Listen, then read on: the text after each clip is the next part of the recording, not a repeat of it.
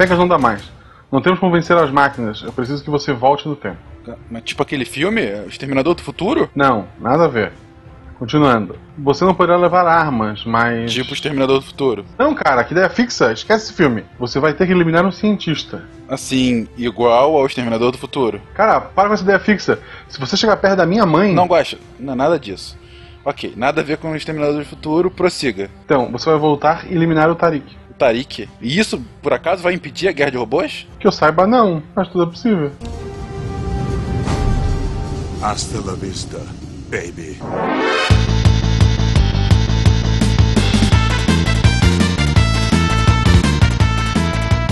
Olá pessoas, aqui é Fernando Malto Fencas, diretamente de São Paulo E pra mim, internet das coisas vai ser quando eu puder acessar o Snapchat da minha geladeira A pulsão nude é, Daqui a pouco, é a próxima coisa. Olá pessoas, aqui é a Nanaka de São Paulo. E agora eu acho que eu gostaria de ter uma bicicleta conectada. Olá pessoas, de São Paulo. Aqui é a Gabi. E eu só queria viver numa casa conectada. Só uma boa conexão já basta hoje em dia, né, Gabi? De Minas Gerais, aqui é a Ana. Eu queria muito uma máquina que trocasse a fralda do meu filho. Ai. Aqui é o Marcos Mendes de São Paulo, falando com vocês no escuro, porque eu não consegui mandar meu micro-ondas pedir pra torradeira acender a luz de casa. que dó! Diga as Catarina que é Marcelo Guaxinim e eu quero um futuro onde eu posso jogar Pokémon GO na geladeira. Essa fixação por geladeira não é um negócio maravilhoso. É a alma da é, das coisas geladeira. É futuro é geladeira. Geladeira e Pokémon GO. Olha só. Futuro é a geladeira ver que tá faltando alguma coisa, entrar em contato com o banco e descobrir que não tem dinheiro pra comprar nada e ficar assim. Você está ouvindo o SciCast, porque a ciência tem que ser divertida.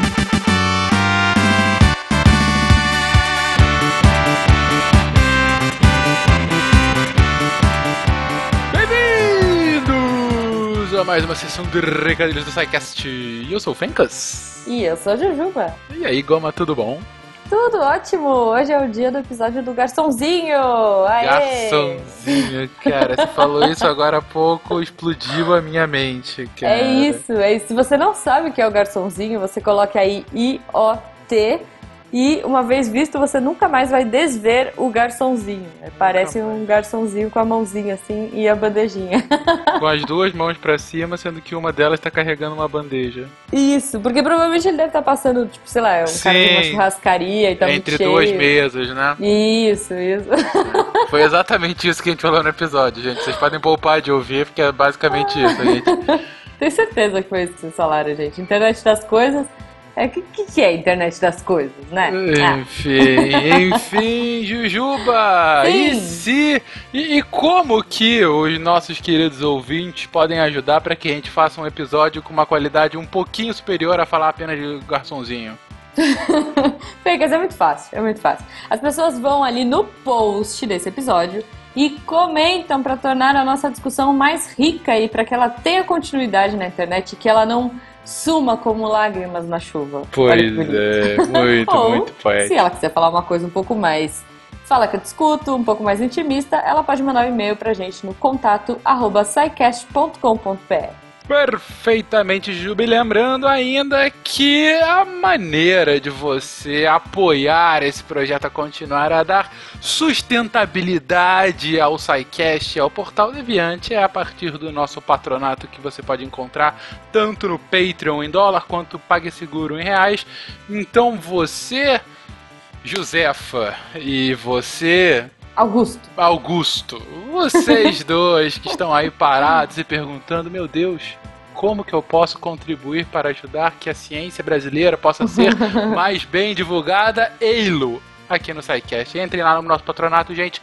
A partir de um realzinho vocês já podem ajudar e ajudar pra caramba Sim. o projeto continue. E Fencas, falando Sim. em ajudar, hoje uhum. a gente tá aqui para ajudar os nossos amigos do Beco da Bike. É verdade, Jujuba. A gente já falou, já tiveram aqui, já fizemos um episódio especial de bicicletas. Pois é, pois é. Mas o projeto do Beco da Bike só cresce, eles inclusive começaram agora com mais uma atração semanal, que é o Giro do Beco, que por enquanto é o Werther andando de bicicleta e falando ao mesmo tempo, e aí você tá lá experimentando o passeio dele, é bem legal, é bem diferente, mas muito interessante. E muito nessa vibe, os nossos amigos nos pediram para convidar você, querido ouvinte, a responder um questionário deles sobre o primeiro o que vocês estão achando do beco, mas também sobre possibilidade de uma loja específica para os queridos bicicleteiros desse Brasil. De meu Deus. Então, se você puder dar uma entrada lá, responder, é bem rápido, gente. São puta, pouquíssimas perguntas, quase todas de múltipla escolha, uh, para você ver o que, que você teria interesse em, em comprar, em, enfim, de, de fato consumir a partir uh, dessa visão, desse espírito que é do Beco da Bike. Então, o link está aqui embaixo no post. Por favor, entrem, respondam e ajudem o projeto do Beco da Bike crescer e o Werther conseguir a missão dele que eu achei fantástica, que é Paris 2019. Olha Ele aí, colocou que ele vai para Paris 2019, então assim, achei Excelente, muito cara. maneiro e gente, vocês só imaginem a quantidade de material fantástico uhum. que o Werther pode fazer indo para Paris, indo para uma prova nesse nível. Pois Enfim. É. Agora, Fencas, você falou bicicleteiro. Sim. Eu não consigo não pensar em chicleteiro, cara. Agora eu imagino o Werther de andando Abadá. por aí de Abadá e com aquela bandaninha. Putz, Imagina. Não, não, olha, Werther, a culpa é do Fenquinhas. Tá? Exatamente. Tá? Por essa minha imagem mental. Então, Photoshoppers, por favor, montem o Werther chicleteiro aí. Por favor, de bicicletinha Ceci, sei lá. Vamos acabar com essa leitura de recados antes que a gente piore ainda mais a situação para os Psycasters. Enfim, um beijo para você, bom episódio. Beijo e vamos ver o garçomzinho. Tchau.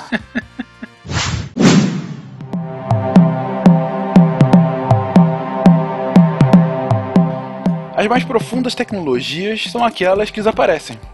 Elas se entrelaçam no tecido da vida diária até que se tornem indistinguíveis dela. Depois da revolução dos bichos, será que teremos a revolução das coisas? Objetos que nos acostumamos a usar diariamente para funções isoladas já são capazes de coletar dados do ambiente, comunicar-se entre si, nos enviar alertas ou recomendações, até tomar decisões de funcionamento a partir de dados coletados da internet. Como é viver em um ambiente onde tudo está conectado?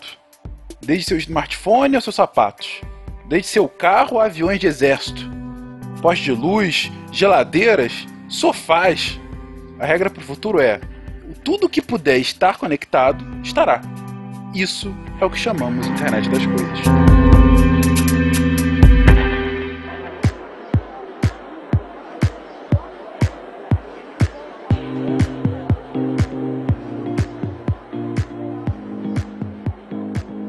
Queridões, vamos aqui falar sobre a internet das coisas, um tema é, não é tão novo, mas também continua super atual.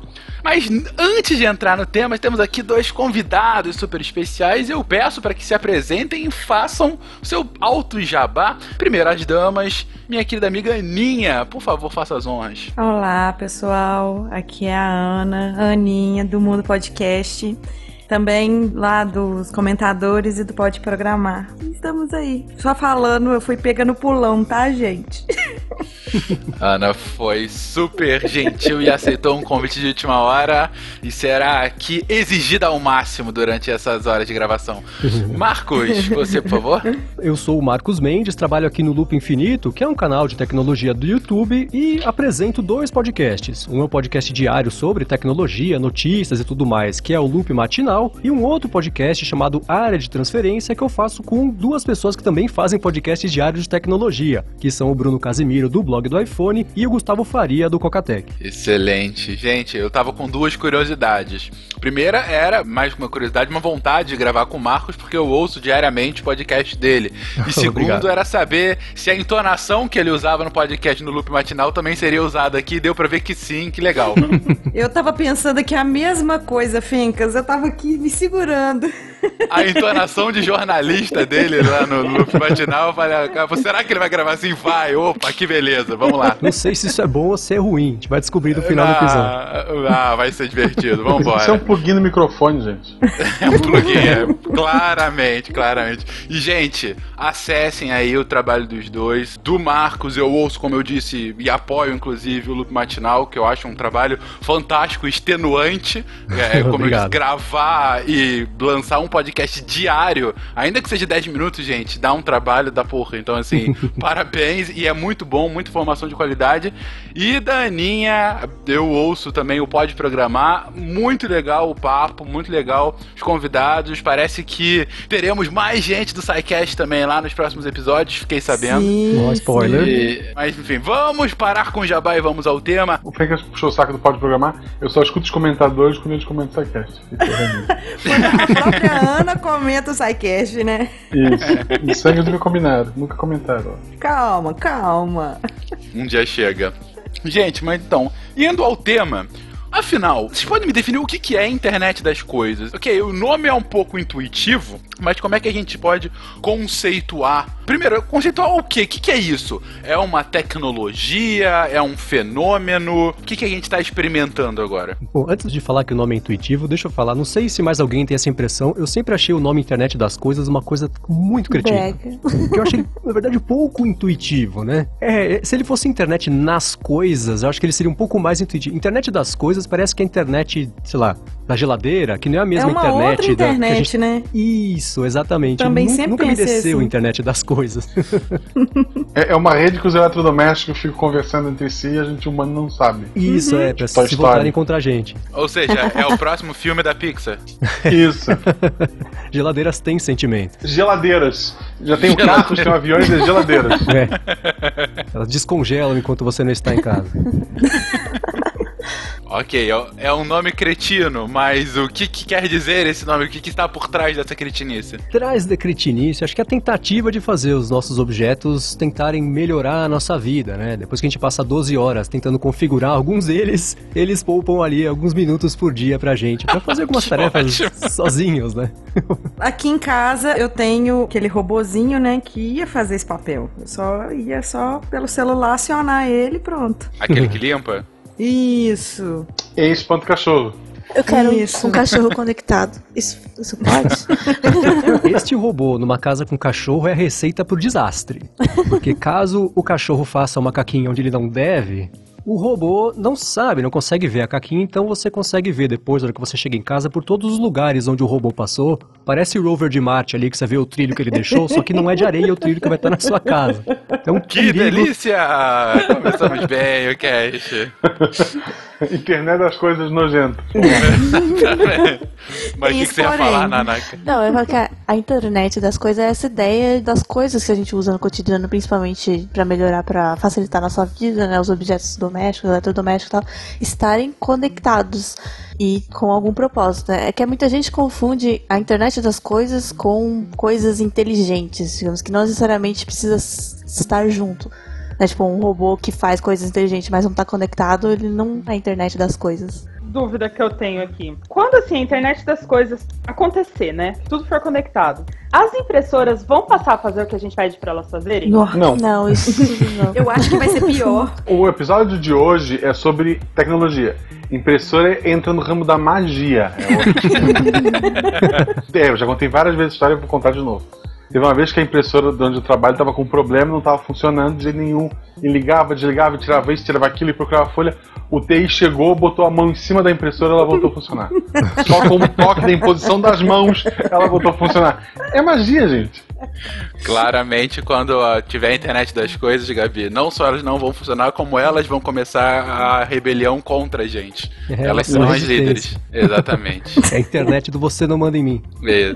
Mas, Nanaka, então você está falando que um autômato, um robô autômato, ele não necessariamente está nesse fenômeno, ainda que ele tenha várias aspas aqui, vontade própria. Sim, sim. É, a internet das coisas é essa ideia de realmente ter uma tecnologia que esteja conectando o objeto com uma rede, que ele possa estar o tempo todo em comunicação, tanto com outras coisas conectadas quanto com os usuários.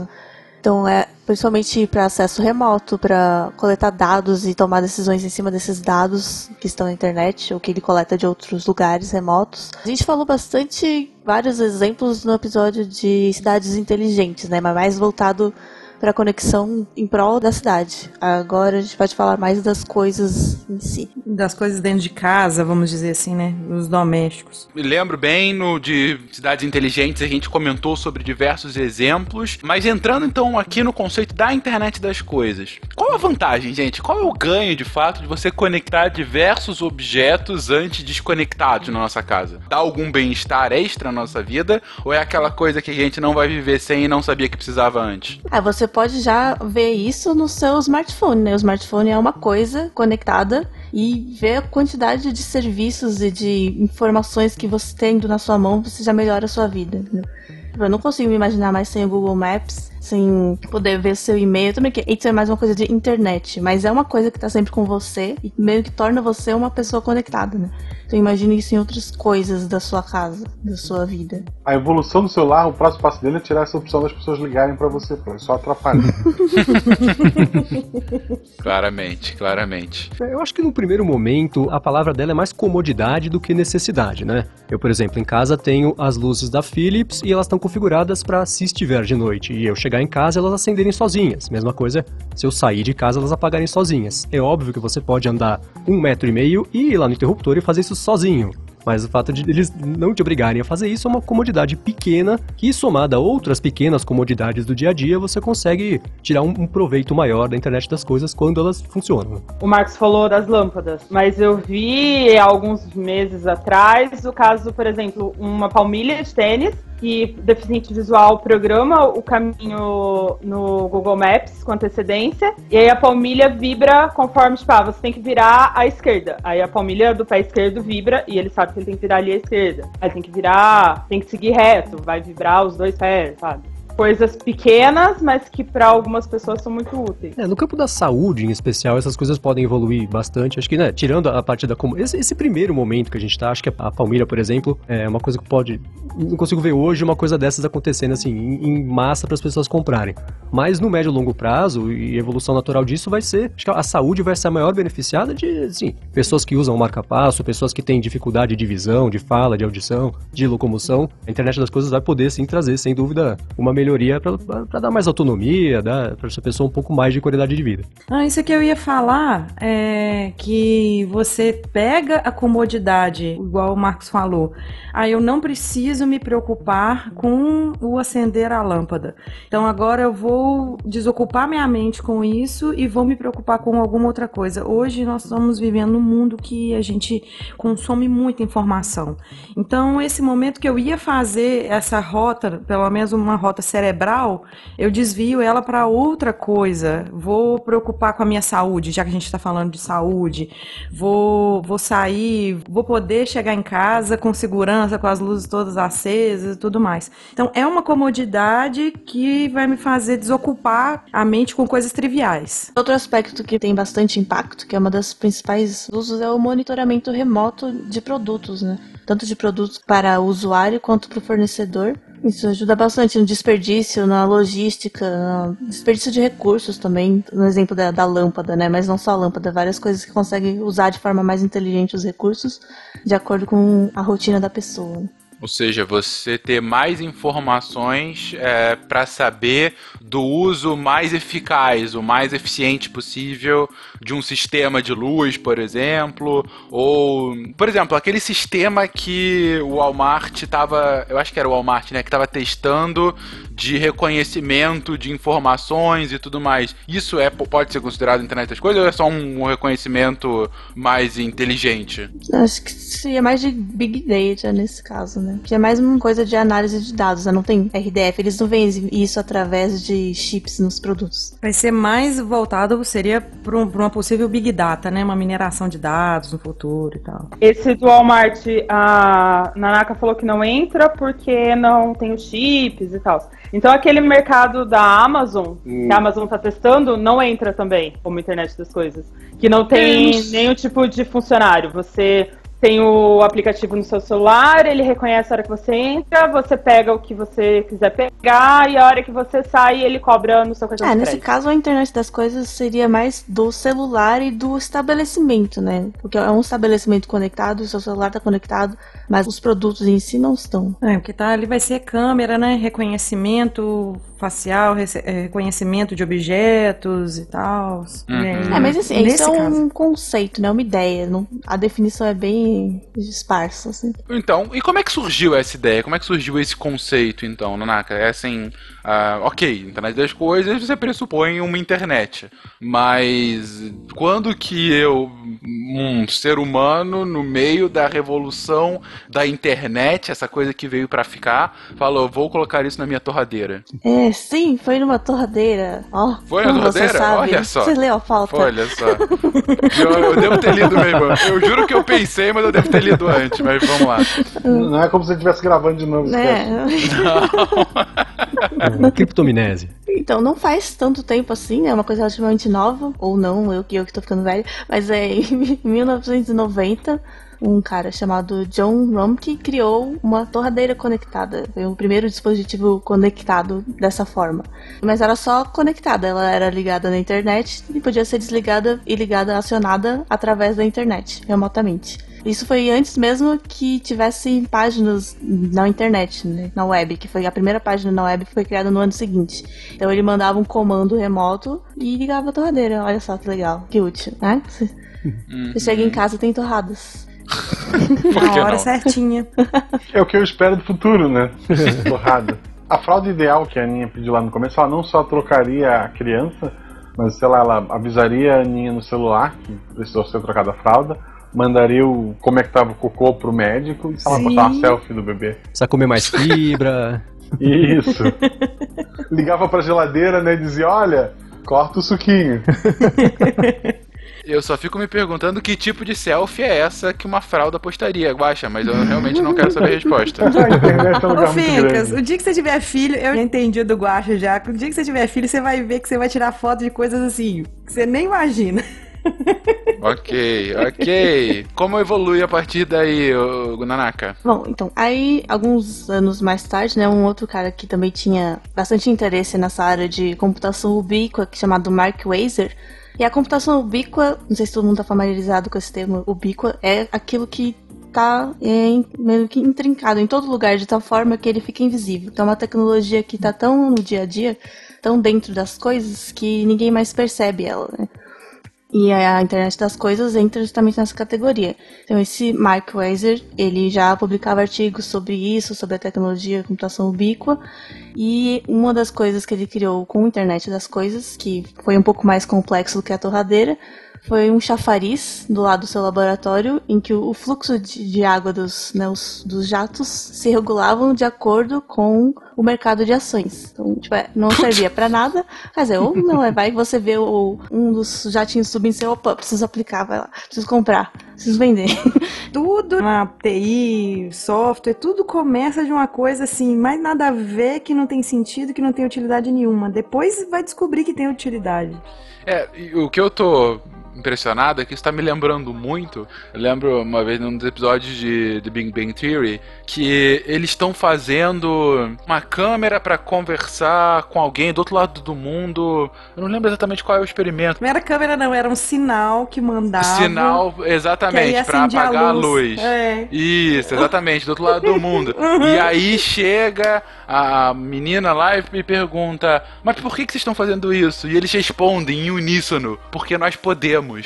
Sabe assim, não tem um motivo. Eu tô fazendo porque eu posso. Quando eu vejo alguém fazendo uma torrada, enfim, uma- um chafariz que se regula de acordo com as ações, eu sei que eu tô sendo aqui uma avaliação bem rasteira. Mas, e, claro, isso é uma prova de conceito, você quer saber qual é o teu potencial da coisa e tudo mais. Mas ao mesmo tempo também tem muito disso, ó, eu posso, logo vou fazer, né? Enfim.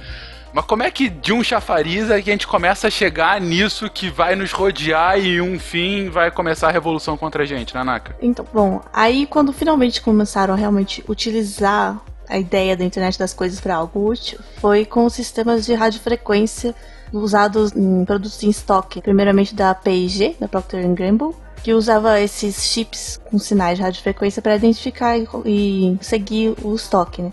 E quem cunhou esse termo internet das coisas foi o Kevin Ashton durante uma apresentação da, da P&G sobre esse sistema. E aí começou a popularizar o termo, né? e, principalmente para essa parte de indústria logística, é muito útil você ter monitoramento remoto. Né? Uhum. É, hoje em dia imagino que grande parte dessas grandes empresas que usam galpões e galpões devem ter algum tipo de controle assim, né? Pelo tamanho dos lugares, você deve ter uma, uma necessidade de gestão para usar um tipo de tecnologia assim, não? Sim, você consegue, inclusive, além de controlar o estoque, saber onde cada caixa, onde está em cada caminhão, onde foi. Eu lembro que não faz muito tempo o McDonald's, eles estavam com aquela. É, não, não somos só lixo, temos comidas saudáveis e até o que vocês acham que é lixo não é tão lixo assim. Você conseguia ver, por exemplo, de onde tinha vindo a batata da porção de batata frita que estava comendo naquele momento. Você escaneava um código lá que vinha junto e você sabia que tinha vindo da fazenda não sei o que, que era uma plantação responsável e tudo mais. Além de controlar o estoque, isso vai permeando por toda a cadeia até chegar, e às vezes até depois de chegar no cliente. Isso, isso é bem legal. Rastreabilidade, né? Isso é um negócio que, pro Brasil em específico, gente, é legal para casos como esse do McDonald's, quando é uma questão de transparência para o seu consumidor, mas no Brasil, agora que a gente está passando por esse processo todo da operação carne fraca e tudo mais, uh, isso me lembrou quando teve um outro grande escândalo com o mercado pecuário, que foi quando o Greenpeace lançou uma publicação chamada Farra do Boi, que era falando, acusando grandes mercados de proteína animal que incentivava fazendas que estavam expandindo a fronteira agrícola e entrando para dentro da Amazônia. Ou seja, eles vinculavam grandes frigoríficos ao desmatamento da Amazônia. Isso foi em 2010. E por conta dessa publicação do Greenpeace, grande parte desses frigoríficos começou a desenvolver. E muitas é, lojas também, ah, como, sei lá, Walmart, Pão de Açúcar, Carrefour, começaram a desenvolver um trabalho de saber de onde vem a carne, né? Você tem que saber de fato qual é a procedência dessa carne e para provar que não só o frigorífico de onde, por exemplo, chega uma rede varejista e compra de um frigorífico, não só esse frigorífico ele não pode estar tá atrelado ao desmatamento, como esse frigorífico, as fazendas de onde ele compra e as fazendas de onde compram essas fazendas também não podem estar. Tá. Então você tem que ter uma rastreabilidade de até segundo, terceiro, quarto nível da sua cadeia de fornecimento, que é um negócio extremamente complexo. E eu imagino que esse tipo de informação deve possibilitar que você tenha esse controle, né? Sim, sem dúvida. E é aquela coisa, né? Onde, onde existe a vontade, tem um jeito, porque o Greenpeace conseguiu descobrir isso sem toda essa tecnologia ali aliado, eles conseguiram fazer isso. Então é isso mesmo, né? Com esses avanços e essa rastreabilidade, a responsabilidade sobre cada pecinha ali da cadeia fica muito maior. Né? Só fazer um comentário. A gente está falando de alimentos, saúde e tal, mas é, mudando pouquinho de assunto, meu marido também, ele é desenvolvedor de software, né?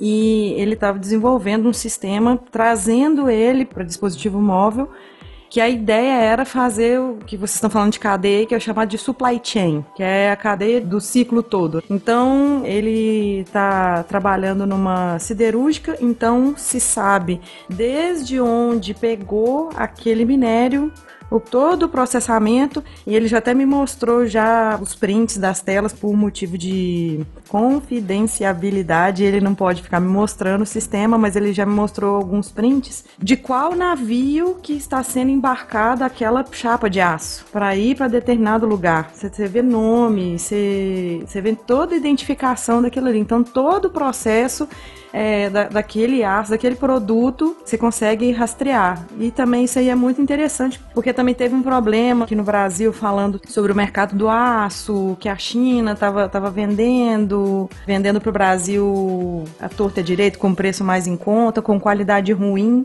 do produto. Então isso aí também foi, foi uma coisa interessante. É, isso do, do aço, gente, juro que eu vou parar de falar, é porque são coisas interessantes paralelas, mas vocês são as estrelas aqui. Mas nesse mercado do aço, o que acontece é que O aço, ele para ser produzido, ele tem um gasto, mais o alumínio, mas o aço também, ele tem um gasto energético muito alto. E o gasto energético brasileiro, ele acaba sendo, em comparação com o chinês ou o indiano, muito menos carbono intensivo. Você gasta, você emite muito menos gases de efeito estufa do que em processos chineses, em especial porque a matriz energética, seja a matriz elétrica, seja a matriz energética de fato de, de para fazer a, a siderurgia e tudo mais, ela tende a ser mais limpa aqui no Brasil do que na China. E então, essas commodities como aço, alumínio, quando você vai comparar o preço, na China acaba sendo mais barato porque a energia é mais barata e a energia custa muito no preço. E só que aí você tem todo um debate, ah, mas e todo o impacto ambiental, né, que você vem? Isso não é computado no preço, mas aqui é bem menos impactante, mas então, de fato, você tem um lobby brasileiro para uma contabilização futura disso, que isso tornaria a gente mais competitivo, daí a importância de você ter essa rastreabilidade que a Aninha Sim, comentou agora. Só complementando o que você está falando aí, a cidade que eu morava é a cidade que tem a empresa que ele trabalha aqui em Belo Horizonte. E lá eles investiram pesadamente. Eu tenho mais de 30 anos. Pontinho, pontinho, pontinho. Essa indústria ela ficava no meio da cidade, então você conseguia ver aquelas torres gigantes saindo fumaça. Então saía aquela fumaça preta, com o tempo começou a ficar acinzentada. Hoje você vê uma fumaça branca, parecendo um vapor. Então eles investiram pesado nessa tecnologia. O Brasil entrou pesado também no Tratado de Kyoto, né? Então isso tudo, esse investimento nessa rastreabilidade, isso faz com que a gente tenha que investir mais em tecnologia, é colocar sensores nesses equipamentos para ver a eficiência, a eficácia deles, justamente também para reduzir o custo e melhorar a qualidade. Agora, finalmente, seus problemas acabaram. O moderno e revolucionário Personal Chuva Tabajara é o único guarda-chuva que já vem com sua própria chuva, exclusiva e personalizada. Agora você vai poder mandar a previsão do tempo para a casa do cacete e vai poder realizar o sonho da chuva própria. Mas a gente tá indo muito na rastreabilidade. Tem outros usos hoje que acabaram nessa linha histórica sendo mais mais utilizados, gente? Assim, para onde mais foi a internet das coisas? Sempre tem, né? Todo ano o Google I.O., né? E eu lembro que ano passado, esse ano eu não tô recordando, acho que ainda não teve o Google I.O. É... Não, em maio, fim não, de maio. Não te... Isso. Aí, ano passado, eles mostraram muitos produtos que conectavam entre os ambientes, ambientes separados, e eles identificavam quem era o usuário. Então, eu lembro que tinha um aparelhinho que ele, ele emitia luz e tocava alguma música, algum som. Então, ele conseguia identificar, me parece, pela voz, que você falava lá, ok, Google, e aí ele já, já personalizava todo para você, pra você tornar o ambiente de acordo com o que você quer. Se você tá bem, você quer uma música mais agitada, você quer uma música mais tranquila, uma luz um pouquinho mais baixa e tal. Então eu acho que para conforto, para tranquilidade também, eu acho bacana. É, e você tocou num ponto que é interessante assim, o Google apresentou as soluções da, da empresa, né, deles para isso, lançaram o Google Home, a, a, Amazon tem a dela também, que é a Alexa, a Apple tem a Siri, tá meio engatinhando ainda nessa parte de casa conectada mas um, um, problema cada vez maior é que cada um desses ecossistemas é fechado e não conversa com o outro, né? Então hoje, se você vai comprar uma lâmpada ou você vai comprar uma caixa de som, você tem que ver se ela vai funcionar com o iOS, se vai funcionar com Android, se vai funcionar com os dois, se vai funcionar com nenhum deles. Quer dizer, né? Fica cada um tentando impor o seu próprio padrão e aí fica meio confuso pro consumidor, né? Aquela coisa, quando cada um tem o seu padrão, não tem padrão nenhum, né? E acho que esse é o momento que a gente tá vivendo hoje, é isso. Tá todo mundo tentando é, é desenvolver a solução única, né, para esse problema problema e você fica com a opção. Você não sabe se você comprar o Google Home e você usa um iPhone, você vai conseguir usar alguma coisa, se não vai, se as coisas vão se conversar, isso é um problema. Não, esse é um dos principais problemas que a gente tem hoje, né? Tipo, que nada conversa com nada. E não é só na internet das coisas, né? Muita coisa de software. Na vida pessoal, as pessoas não conversam com as outras. Aquele velho pensamento, né? Como é que se a gente quer, a gente se diz uma sociedade inteligente se a gente não consegue nem concordar no padrão de tomada, né? Nossa. é, o que a Nanaka tá falando aí, ela também é desenvolvedora, né? Ela sabe muito bem dos problemas que a Microsoft já sofreu muito, ela querendo impor padrão de desenvolvimento. Vai usar é da forma que eu quero, é do jeito que eu quero. E o que, que aconteceu? O pessoal fala assim: não, nós não vamos usar o seu padrão.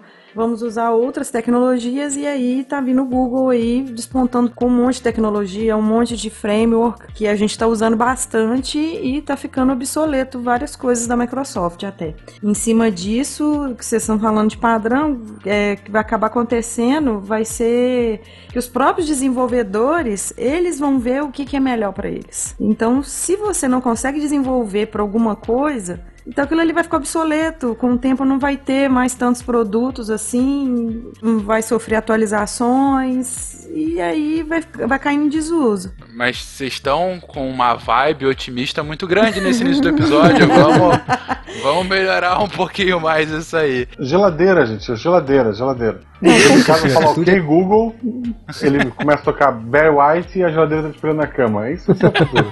Ô, Guaxa, você vai na geladeira e eu vou na máquina de lavar roupa, porque eu sempre tô lembrando aqui das roupas do meu Isso. filho. Cada- Cada um escolhe um eletrodoméstico. Isso. Olha só, a Diga máquina aí. de lavar roupa, ela pode ser acionada conforme a previsão do tempo. Você vai secar a roupa, Olha, quando você vai secar, se vai chover, ela nem começa a lavar, entendeu? Cara, ela pode ser conectada ao carro dela, sabe? Se o carro vai ser lavado, ela não lava a roupa, porque ela sabe que vai chover obrigatoriamente.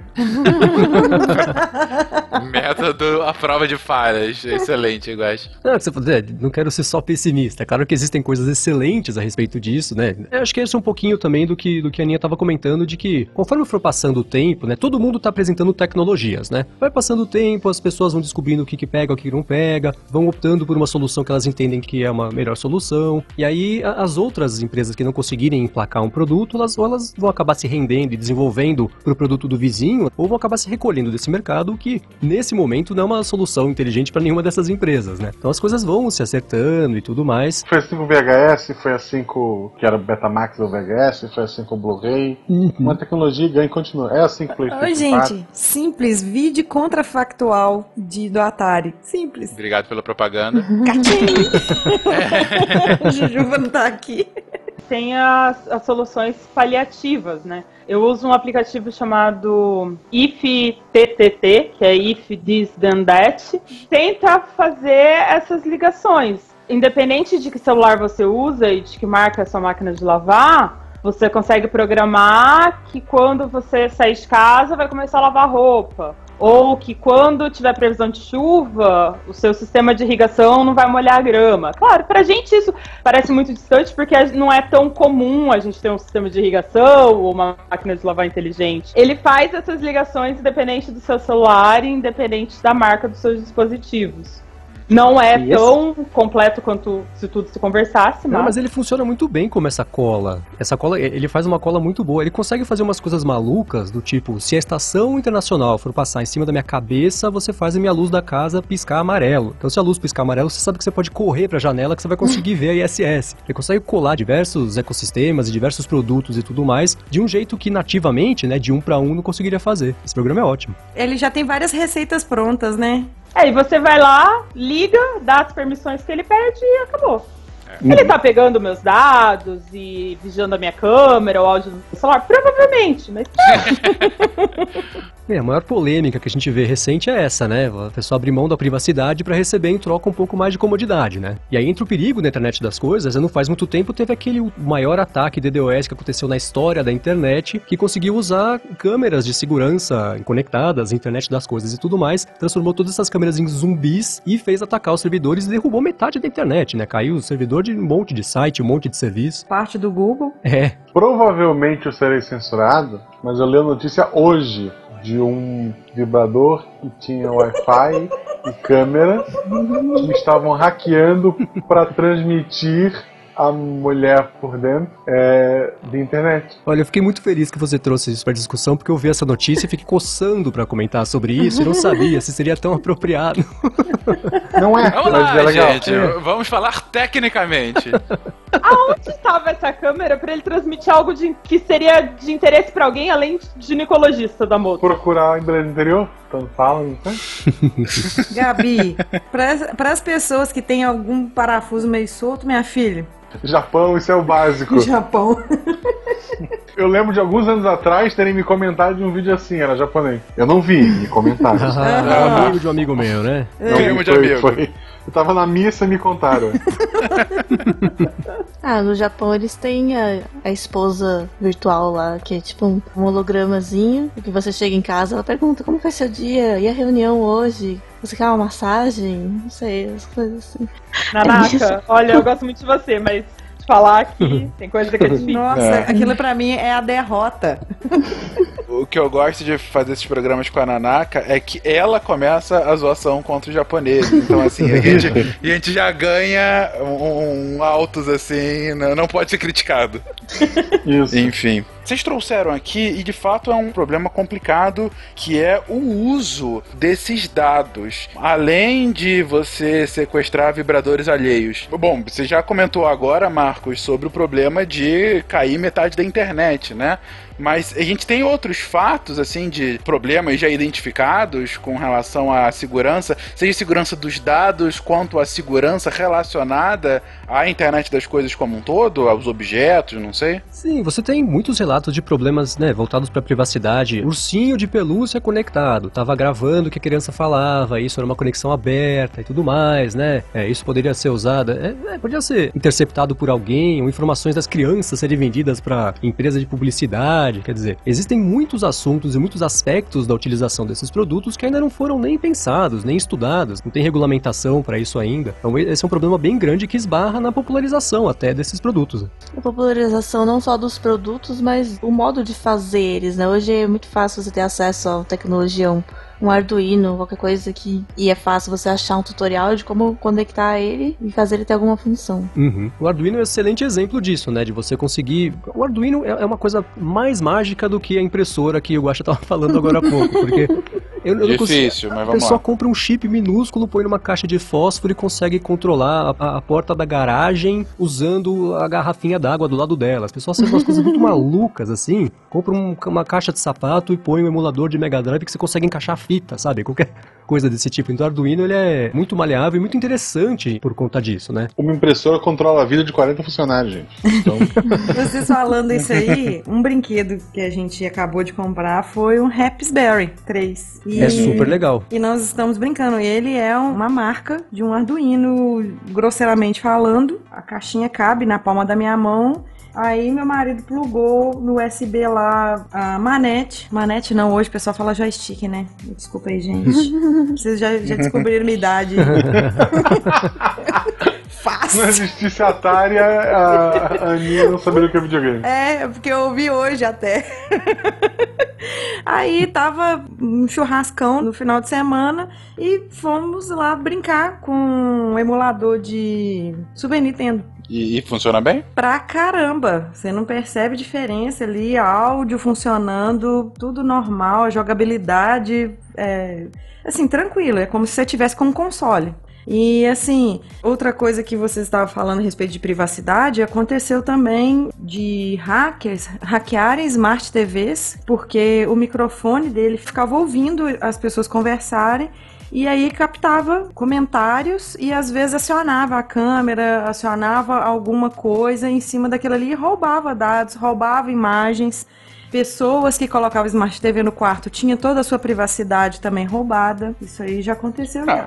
Mas isso não precisa nem de Smart TV, né? Se você tem algum celular Android com a função do daquele OK Google, não sei se vocês já tiveram a curiosidade, gente, mas se você tiver uma conta no Google e você entrar nas configurações, você consegue ouvir vários áudios seus, inclusive alguns que você não tinha noção que você tinha gravado. Inclusive algum que pode ser incriminador de muitas formas. É, porque tem aquela coisa, se você fala ok Google, o seu celular te responde. Aí, esse tempo atrás, o celular estava carregando em cima do criado mudo do quarto. Eu estava conversando com o senhor Gabi. Nós dois estávamos longe do celular.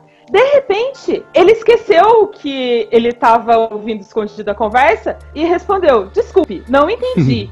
Quem tá falando com você, velho? É, Isso acontece direto e reto. Direto. É, é, é complicado quando na hora gato fala ok Google também.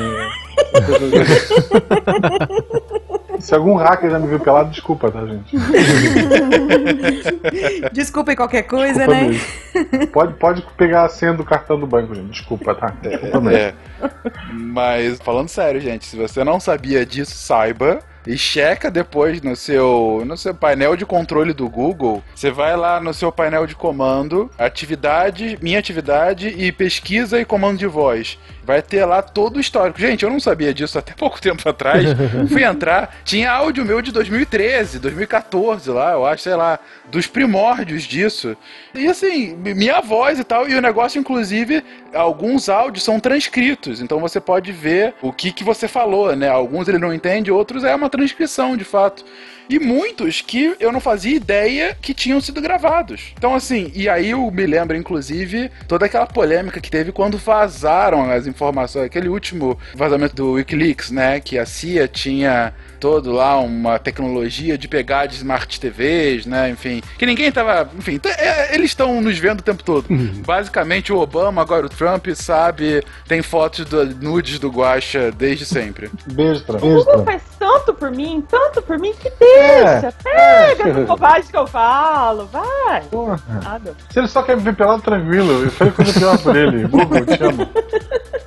É, e como exatamente essa troca tá ficando cada vez mais comum, as novas gerações vão se habituar a viver num mundo em que não existe nem a premissa da privacidade, né? Elas não esperam, elas não imaginam que elas estão perdendo alguma coisa. Desde sempre foi assim. Eu tô falando e o celular tá ali escutando. Pra hora que eu falar a palavrinha mágica de ativar o assistente virtual, ele já fala, opa, tô aqui. Então ele ficaria escutando o tempo inteiro e, e analisando, né? Pra, em teoria, melhorar o sistema e tudo mais. Eles fazendo os exercícios ali pra treinar os algoritmos a reconhecerem a sua voz, sua entonação e tudo mais. Mas é uma troca que a gente já citou aqui, você acabou de falar, né? Ele me traz tanto benefício que eu tô disposto a abrir a mão da minha privacidade. E esse é um pensamento que vai ficar cada vez mais comum. Essa mudança de, de pensamento também que tá acontecendo e vai acontecer cada vez mais. Aos poucos as pessoas vão se acostumar com a ideia de que, no fim das contas, esses vazamentos todos da Wikileaks não surpreenderam ninguém, né? Ninguém falou, meu Deus, não sabia de nada disso. Tudo isso já era conhecido, já se falava, já faz tempo. E eles só formalizaram uma coisa que as pessoas falaram, ah, é verdade, eu sabia disso. É, esse nessa privacidade é engraçado. Pra pensar, por exemplo, em número de telefone. Quando a gente era novo, tu conseguiu o telefone, sei lá, de uma menina, era uma quest pra vida, sabe? Assim, meu Deus, conseguiu o telefone da fulana. Hoje tu me dá teu zap zap, dá, pronto, acabou. Nem troféu dá. Mas pra conseguir stalkear alguém era difícil hoje. Pra você Meu stalkear, Deus, você tinha que seguir isso. Tu tinha que subir a árvore, dizer que tava olhando pássaros. tinha que ser amigo do amigo de não sei quem, do irmão, É, da é. irmã. Hoje, você vai lá no Google, lá digita lá, na Elisa lá, vocês acham pouca coisa a meu respeito.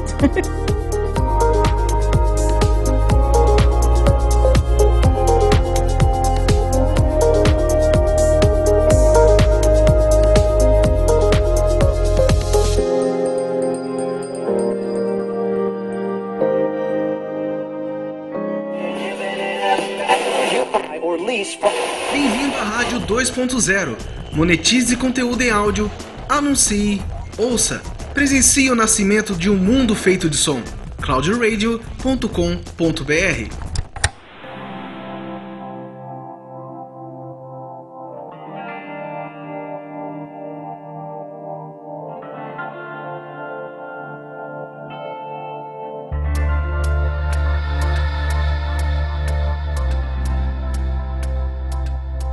Mas na parte da internet das coisas, pensando do ponto de vista desses sistemas, é possível, inclusive, por exemplo, a gente deixa um automóvel ou alguma máquina, uma máquina médica que esteja controlando, sei lá, alguma função vital e tal.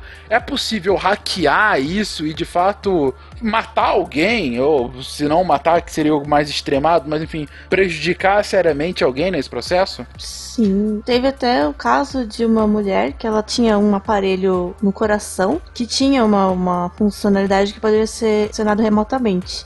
E ele estava desligado essa funcionalidade, mas ela não foi avisada disso. E isso era uma vulnerabilidade para ela. Alguém poderia hackear e matar ela dessa forma.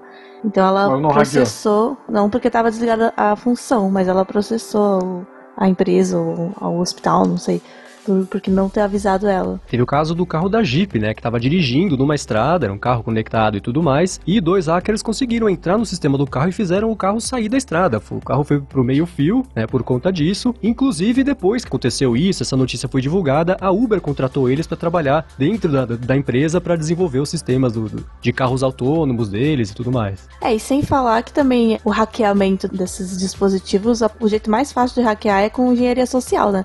Não importa o quão seguro esteja o sistema, se você puser uma senha ridícula, alguém pode ir lá e hackear. Olha só, fuçando os dados do Google, daquele pelo GPS, eu descobri que aparentemente um dos meus celulares que foi roubado foi parar no litoral antes de eu conseguir bloquear ele.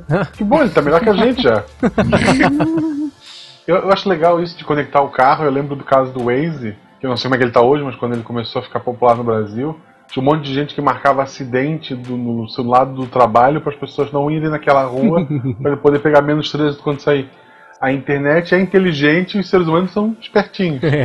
Isso acontece muito em alguns subúrbios dos Estados Unidos. Lá é o trocado do Brasil, né? No subúrbio fica as casas de um pouco mais alto padrão e tudo mais, e ruas menores, né? E aí os moradores das casas ali ficam sinalizando também, ó, oh, tá trânsito aqui, tem acidente e tudo mais, para as pessoas não saírem da estrada e usarem as ruas do bairro ali para conseguir trapacear o trânsito. É, então isso acontece não só aqui, é um problema de, de, todos os lugares e é um problema natural de qualquer sistema que envolva a contribuição de pessoas, né, para poder funcionar. É, isso estava acontecendo no Waze, né? Tipo, o pessoal antes de sair do serviço começava a adicionar acidente perto do perto para ficar livre. Gente, uma, uma, outra questão, enfim, que preocupa. A gente estava falando sobre privacidade e o uso de dados. Agora, ok, hoje, por exemplo, eu comentei aqui que o Google tem essa quantidade de informação, o Facebook também vai ter, enfim, qualquer rede social. Nossa vida tá aí exposta. Lembrando que através dessas informações colhidas, através de uso de internet, do uso das coisas,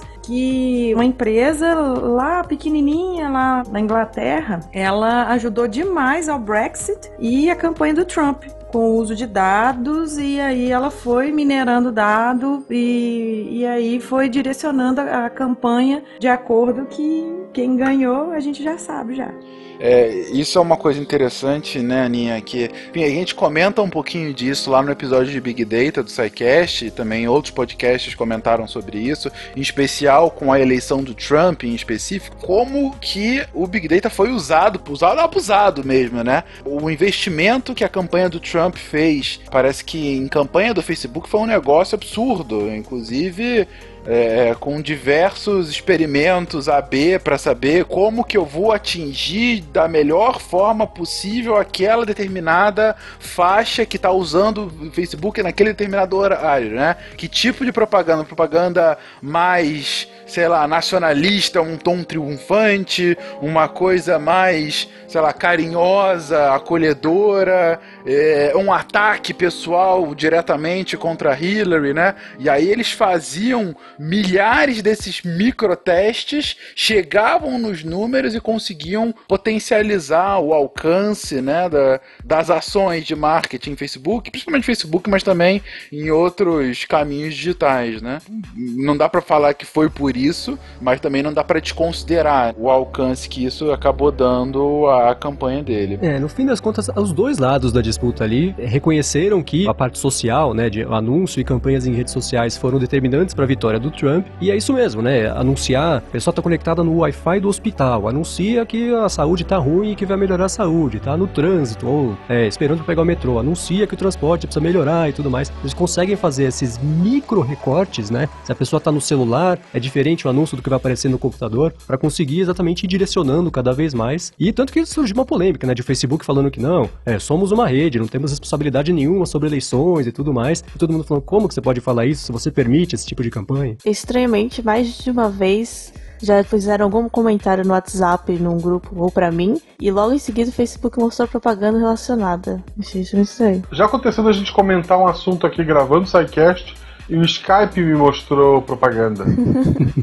o Gmail é campeão disso. Você manda e-mail sobre uhum. alguma coisa e depois aparece uhum. nas páginas e tal. O que a internet tem que, pra ela ficar inteligente, ela tem que aprender que se eu já comprei, eu não quero que você me esfregue o preço mais barato na cara.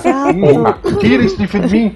Pelo contrário, ele tem que se esconder, nem se você pesquisar, ele tem que mostrar. É, é. Comprou, comprou. Três, três meses pra saber que eu fui um otário e paguei 100 reais a mais aqui, ó. Aqui, ó, mais barato. Aqui, ó. Compre minhas Comprou, vezes. comprou, não mostra mais. Não pode ser alguma, nem se eu pesquisar. Mas ok, mas como é que funciona essa tecnologia? Afinal, como é que, de fato, como que a torradeira vai conseguir falar com a minha geladeira? E com a minha luz e com o meu, enfim, com, com todos os demais objetos da minha casa? Como, como é que funciona isso? Bom, cada dispositivo é, é- é feito, né? É programado em cima de um framework em comum, né? Em cima de, de um jeito que eles consigam se conversar, um, um ambiente em comum. E você consegue trafegar as informações por esse hub, né? Deixa eu pegar o caso, por exemplo, do HomeKit da Apple, né? O HomeKit é um, um framework de desenvolvimento e cada produto, cada serviço, cada plataforma, cada objeto consegue integrar os parâmetros desse HomeKit nos próprios produtos. E aí o HomeKit consegue entender, por exemplo, ele vai conseguir falar com a lâmpada, consegue falar com o termostato, consegue falar com a geladeira, com a torradeira de 1990. Isso aí tudo é feito de um jeito que eles conseguem se conversar e do lado, né, da Apple, do lado do sistema, existe um processamento, primeiro de voz, né, fica ali ativo esperando ver se existe uma interação por voz, uma interação entre os objetos e em seguida isso vai para o servidor, né, eles fazem a conversa e tudo mais para conseguir chegar no resultado que seja acender uma luz ou então identificar que está na hora de comprar mais alface. Dentro dessa arquitetura, só acrescentando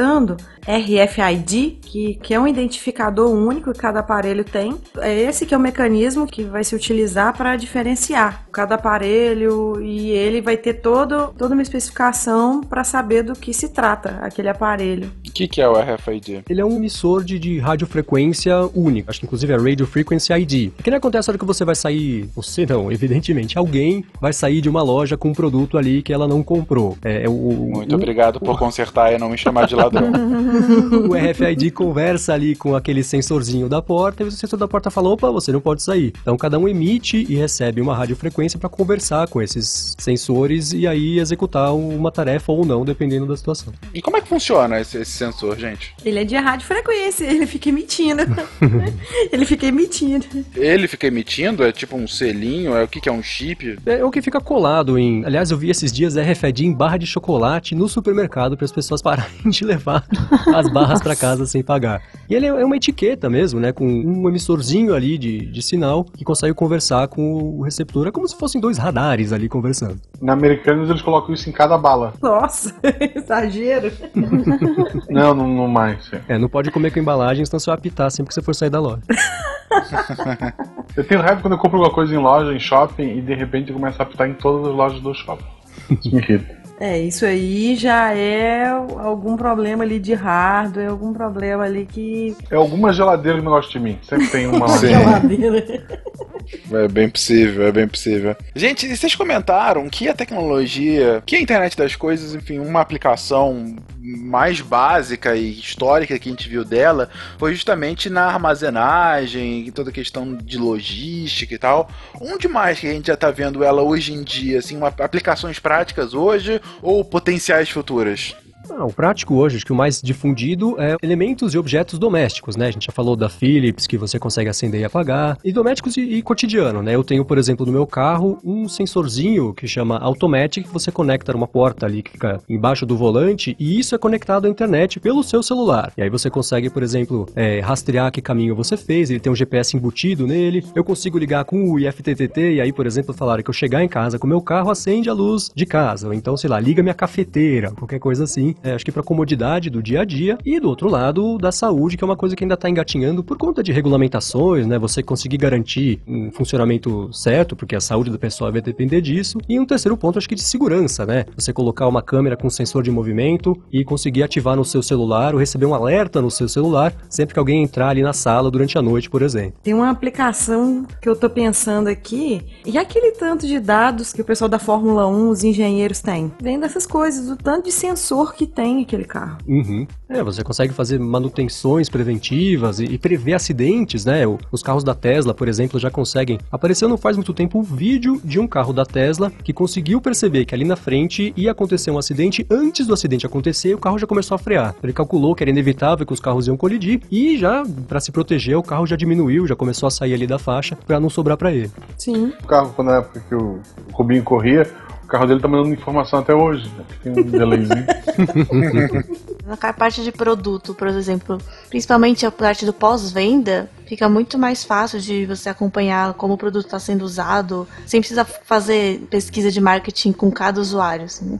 E aí você pode já agilizar a manutenção, melhorar o seu produto com base nesses dados coletados. Um caso bem claro e recente disso que aconteceu foi com o Apple Watch. Né? A Apple lançou o relógio faz aí uns dois anos, com a visão de como ele seria utilizado e tudo mais, e coletando as informações de uso, de hábito das pessoas e tudo mais, eles mudaram duas ou três vezes já o sistema para tirar funções que as pessoas não estavam usando, reorganizar um pouquinho a estrutura dele para deixar o workflow ali no relógio, você conseguir receber ou responder uma notificação, deixa isso um pouco mais fácil de fazer. Então, exatamente isso. Essa parte de análise ela é determinante para não só esse um objeto, mas a categoria toda conseguir evoluir. A gente comentou também alguma coisa de irrigar as plantas em casa conforme o tempo, né? Mas não só em casa, né? Pensa na, na aplicação na agricultura, né? Na indústria você poder ter estufas ou plantações inteiras que com sensores e não só sistemas de irrigação, mas sensor que diz como é que tá o solo, como é que estão crescendo as plantas, coisas que a gente não pode ver. E com isso deixa é muito mais eficaz o plantio. Uhum. Combate à praga. Ah, imagina um monte de abelhas robóticas conectadas. Olha só, elas iam polinizar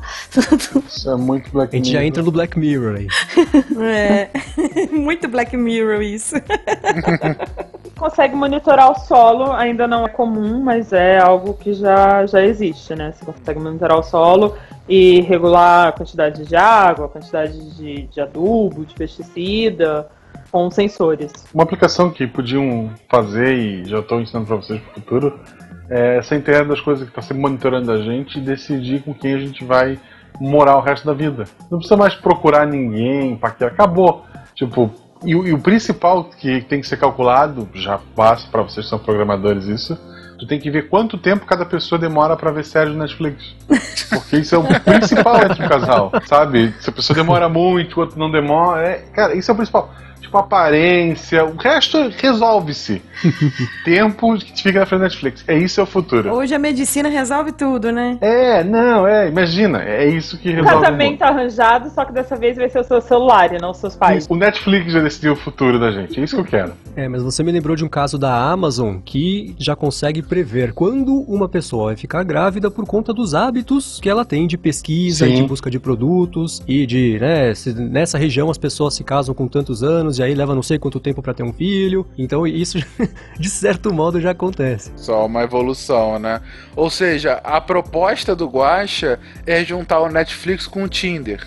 Não, isso é uma, é uma ótima ideia. Já, tá, já tem todos os seus dados. E colocar isso na geladeira. E colocar na geladeira, porque tudo passa pela geladeira. A geladeira vai ser o hub da internet Isso. na nossa casa, É o né? Netinder. Netinder. Deleito de refrigerator. Parece uma ideia só engraçadinha, mas há um potencial aí, hein, Guaxa? Eu Claro, investiria na sua só, ideia. se venderem isso, eu quero a minha parte, tá? ok. Tá registrado aqui, tá no SciCast, tá Tá registrado. registrado, isso. Existe uma piada do. Vale do Silício de aplicativos que a pessoa sempre chega, a hora que ela vai tentar vender para um investidor, assim, é tipo Uber, só que pra, sei lá, tomar conta de cachorro. Ah, é tipo Netflix, só, só que pra comprar bananas verdes. Então a pessoa sempre compara com alguma coisa pra poder tentar vender a ideia da ideia única que ela teve, que na verdade é uma modificação do que já existia. Então, nossa, é tipo um Netflix com Tinder, só que na geladeira. Isso. Ah, você tava falando de geladeira? A geladeira, uma das aplicações que já existe, não só na geladeira, mas em casa, nos, em coisas de armazenagem, é você pedir automaticamente produtos novos quando eles acabam, né? Produtos de uso constante, assim. Sim, e gerar receitas com base no que você já tem na geladeira e o tempo que você tem pra cozinhar, por exemplo. Uhum. Já acontece. Isso é maravilhoso, cara. Realmente, eu quero geladeiras assim, porque geralmente eh, eu abro a minha geladeira, tem um ovo, uma berinjela e, sei lá, duas salsichas. Me dê uma receita com isso. sabe? Esse aplicativo deveria chamar Geladeira do Dia 20. É, Geladeira do solteiro. Pois seus problemas acabaram! Instale hoje mesmo no quarto do seu filho o sensacional Internet Controllator System da Bajara! Agora você não vai mais ficar estressado porque ele passa a noite toda grudado no computador. Outras aplicações, gente? Acho que no imediato é isso. A gente fica esperando essas coisas evoluírem para que elas consigam se conversar mais e você juntar os seus rastreadores de saúde, sua pulseira ou alguma coisa assim, juntar com, vai que a pessoa tem um marca-passo ou tem uma dieta específica. Quanto mais você conseguir integrar essas informações, né? De novo, aí existe o lance de você abrir a mão da privacidade e tudo mais, mas vamos supor que vivemos num mundo em que isso não é um problema. Quanto mais você conseguir juntar esses pedaços que hoje não se falam muito, mais esse mercado vai evoluir e eu acho que é para isso que vai caminhar, né? Aos poucos as, as regulamentações vão entrar em prática, as pessoas vão entender melhor, porque assusta um pouco, né? Você fala de internet das coisas para o grande público, isso é uma coisa que ainda parece tão distante. Em especial aqui no Brasil, né? O que, que você consegue comprar conectado hoje? Uma lâmpada ou no máximo alguma outra coisinha. Então isso tá engatinhando ainda. Mas conforme a, a coisa for evoluindo, vai ficar bacana assim. Acho que o futuro integrado vai trazer a comodidade e vai sair só do, né? Estou saindo de casa e minha luz vai apagar sozinha. Não, você vai conseguir ver se você desligou o forno, se você fechou a janela, ou a janela vai fechar sozinha na hora que começar a chover, né? Acho que essa é a evolução é, é a comodidade e a segurança no, no, dia a dia. Foi a Aninha que falou, né, no começo do episódio, de você não ter que pensar, não ter que gastar ali neurônios com essas preocupações. Tudo vai ficar resolvido para você cuidar do resto da sua vida. É, pensando no monitoramento de saúde também, você pode monitorar nível de, sei lá, para diabéticos, nível de glicose no sangue, ou quem tem problemas cardíacos, e se tiver um algo fora do padrão, avisar os parentes ou a pessoa responsável. Uhum. Quem tem Alzheimer, e aí sai, às vezes perde a memória. Me parece que tem um smartwatch que ele tem um chip no celular que ele liga para outra pessoa, já já tem um número certinho. Quando a pessoa que tem Alzheimer, ele acaba saindo daquele círculo que você delimita ali de espaço, né? Além desse, eles de cerca digital, né, cerca eletrônica, também tem o de movimento, né? Se o relógio ou se a pulseira, nesse caso, perceber que a pessoa caiu no chão, ele também já ativa esses triggers de emergência, já entra em contato com o médico, com a família, já chama a ambulância, quer dizer, isso é, é uma coisa excelente que já existe, né? Não precisa esperar para chegar, isso já tá funcionando, que é super legal. Eu uso aquela Mi Band, a Mi Band 2, e ela monitora, não sei qual que é o truque ainda, qual que é a mágica, ela monitora na hora que eu tô com sono, é que eu tô dormindo. Então ele sabe a hora que eu dormi, a hora que eu acordei, a frequência cardíaca monitora, eu coloco o que eu quero que monitora a cada duas horas. Você é, escolhe. E daí, através da frequência cardíaca e do acelerômetro que ele tem, ele já determina um monte de coisa ali. Tem um que também desse aplicativo de telefone que é o que liga pra ex-namorada, que é o álcool, né? O Guacho tá inspirado hoje, viu? Falando uma coisa de internet das coisas, eu vi aqui um toque de transporte.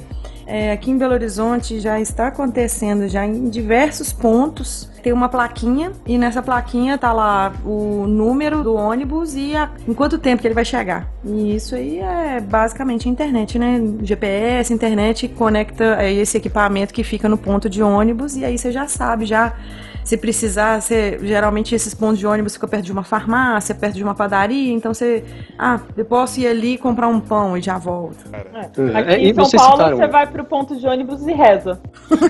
não, não fale isso, Gabi. Tem aplicativos bons para celular para fazer esse tipo de, de gestão. Sim, é que ele não funciona com todas as linhas, mas tá hum. bem melhor do que antes. Cara, eu usava antes o Movit, que é bom, que é, que é interessante interessante, só que eu achava ele um pouco impreciso, porque muitas vezes era ou falta um minuto para passar o ônibus, ele não passava, não passava, de repente eu olhava de novo, faltam 35 minutos para passar e não passou nenhum ônibus ou ele era fantasma. Só que eu comecei a usar um outro que eu achei ainda melhor, que chama-se City Mapper, que tem de vários locais do mundo, mas não tem muitos aqui no Brasil, mas tem aqui em São Paulo, que melhor do que o tempo que vai chegar o ônibus, ele te mostra onde tá o ônibus. Claro mostra que não do mundo, tipo, eu tô no ponto de ônibus assim, como é que tá indo Dubai? Pô, se eu tivesse Dubai, tinha ônibus agora. eu já tava em casa, né? É. é... se eu tivesse em Dubai, eu já tava em casa, exato. Pois é. Não, mas, mas é legal que ele vê exatamente qual é o ponto que ele tá e tal. Pô, eu me amarrei, realmente super útil. Aqui em Gaspar, o ônibus é a cada quatro horas. tu vai pro ponto que tiver gente lá, é porque vem ônibus, se não tiver ninguém. Lê um livro.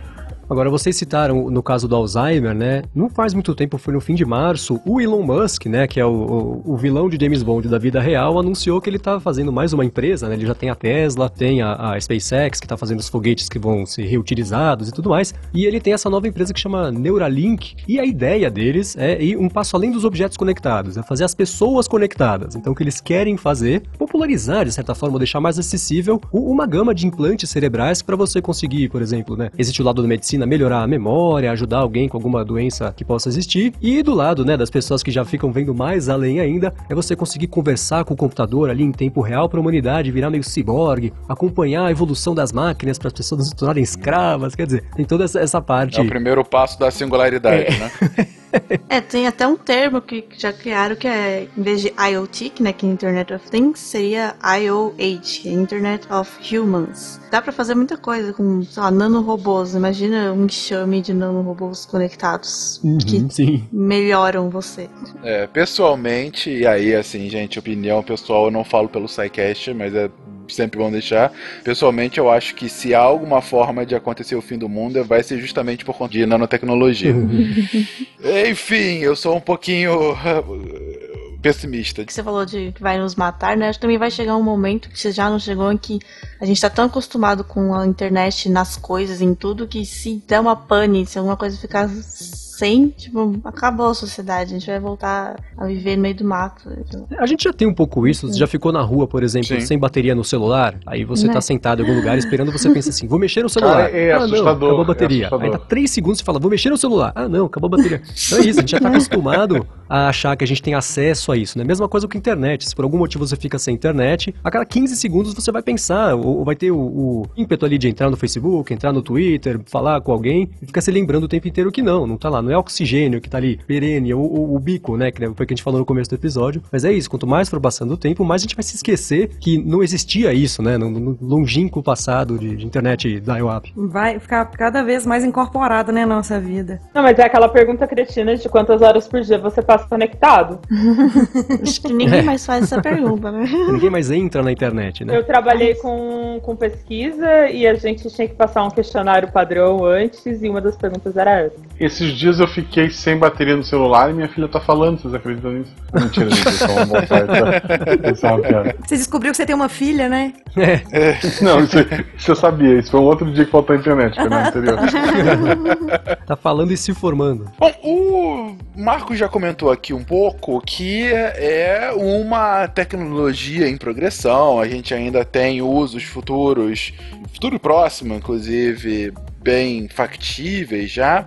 O que a gente pode prever, gente? Qual é o futuro da internet das coisas caso os nanorobôs não nos destruam? A gente falou de outros usos, a gente falou sobre internet dos humanos, que você comentou agora há pouco, né, Nanaka? A gente falou de dependência, que tá aqui também. Agora eu quero ouvir de vocês, é, pra onde vocês acham que vai? É, o uso da internet meio que vai sumir, assim. Vai ser um, um tempo de grandes novidades, de olha, eu tenho internet em tudo, e de repente vai ser ok, vai ser tipo, eu tenho eletricidade em tudo. Não vai ser uma coisa que a gente vá. Vai estar tão. Vai ser tão comum. Vai estar tão presente e ligando as coisas e pegando nossos dados que a gente não vai se preocupar com a privacidade, com o que está acontecendo. Simplesmente vai acontecer. Eu acho que vai acontecer o que já acontece em microsociedade, vamos dizer assim, que a gente vai interagir tanto com os objetos, tanto com as coisas, que nós vamos deixar de interagir com o ser humano em si.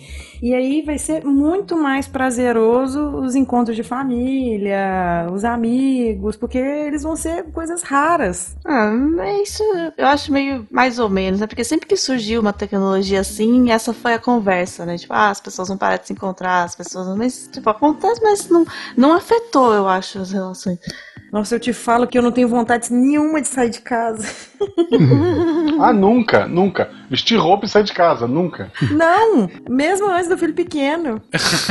Existem duas contas excelentes que eu recomendo que todo mundo siga no Twitter. Uma é The Pessimist Archive, que eles conseguem pegar matérias que saíram em 1890 e não sei quando. Um tava falando sobre por que que era um absurdo existir a possibilidade das pessoas terem carros, porque os cavalos são inteligentes, né? Pra que que você vai ter um carro que você dirige sozinho se você pode ter uma charrete autoguiada que era com um cavalo. Até coisas do tipo, ah, não a trilha sonora pronta de filmes. Filme tem que ter orquestra ali, embaixo ali, tocando e tudo mais. E vai até quando o Graham Bell tentou vender a ideia do telefone, o operador falou, que você acha que alguém? Você acha que no futuro as pessoas vão ter um telefone em cada casa? Você tá louco? Não, isso é ideia imbecil, deixa pra lá. Essa é uma das contas. E a segunda é, é, é bastante famosa, que é a Internet of Shit, que traz exemplos de como essa internet das coisas, né, os objetinhos conectados que a gente tem no dia a dia, de como a pessoa não consegue entrar em casa porque o Wi-Fi tá desligado dentro de casa e o telefone não consegue conversar com a fechadura da porta. Então, traz alguns exemplos é, que já acontecem disso aí. E acho que pro futuro, agora a gente tá num- numa divisão de caminho. Tem a, a- parte que eu acredito que é a, a otimista e, e que é muito fácil de a gente alcançar, que é o- isso que a gente já comentou de tudo isso ser trazido pro bem, isso ser levado a é, melhorar de fato, né, acrescentar a vida das pessoas. E tem a outra parte muito perigosa, que é essa do uso de dados. Tá tudo muito no ar ainda, tudo uma grande área cinza em que ninguém sabe exatamente o que está sendo coletado, para onde vai, né? Nos Estados Unidos acabou de ser revertida a lei é, e agora a- as operadoras de, de internet podem vender o histórico de navegação dos clientes sem pedir permissão. Quando quiser comprar isso, vai para a pessoa que der o lance maior, tudo vai ser vendido e, e você, é, mesmo a contragosto, é o, o produto de um serviço que você paga. E cabe a nós, né? Prestar muita atenção na responsabilidade no histórico das empresas que a gente resolve trazer para casa e conectar à internet, porque é- é- esse é o momento, né? Da gente escolher e recompensar as empresas que conseguirem fazer as coisas direito e marginalizar, de certa forma, as empresas que já no passado tenham se mostrado aí não tão preocupadas com segurança, com qualidade e tudo mais. Então tem esses dois caminhos e, de certa forma, cabe a nós conseguir direcionar melhor para onde que vai evoluir isso aí.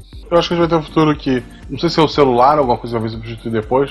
Lá, vou chegar numa máquina de café automática, ela já, pela configuração, não fala nada, sem apertar nada, ela sabe o tipo de café que, que eu gosto. A minha se autodestruiria. A do Fenka seria uma madeira com leite morninho, é isso. Ah, no máximo um achocolatado, não me venha com essa. Em cima do, do que o Guaxa falou aí, é, eu acho que vai ser interessante que você vai ter algum chip, alguma coisa conectada ao seu corpo, e ali você vai saber se, se você dormiu bem ou não, aí você precisa de um café com mais cafeína, pode colocar um pouco mais de açúcar ou não, mas só acrescentando mais uma coisa, é que o negócio para a saúde eu acho que vai, assim, vai deslanchar. Então as pessoas vão ter uma melhor qualidade de vida, vão conseguir viver mais tempo, coisas triviais que hoje pra gente é trivial não vão existir mais ou vamos conseguir atacar logo. Ou seja, pelo que eu tô ouvindo de vocês, se a gente conseguir não ser dominado pelas máquinas nem ser destruído pelos nanorobôs, vai ser um futuro melhor do que a gente tem hoje. Geladeiras vão nos dominar. ah, então. Com esse pensamento otimista, acabamos aqui hoje o episódio. Por favor, deem um abraço na sua geladeira, porque ela no futuro será o hub da sua casa. Ou seu chefe. Ou seu chefe, melhor.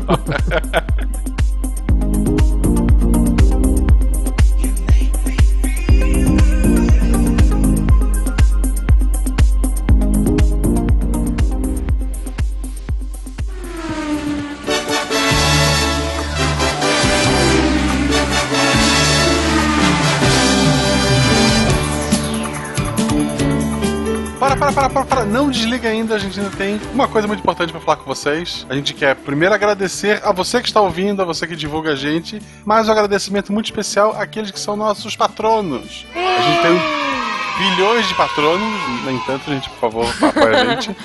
E alguns específicos está lá. Eu estou aqui para ler esta linda lista de pessoas maravilhosas com os meus amigos Jujuba Olá, pessoas!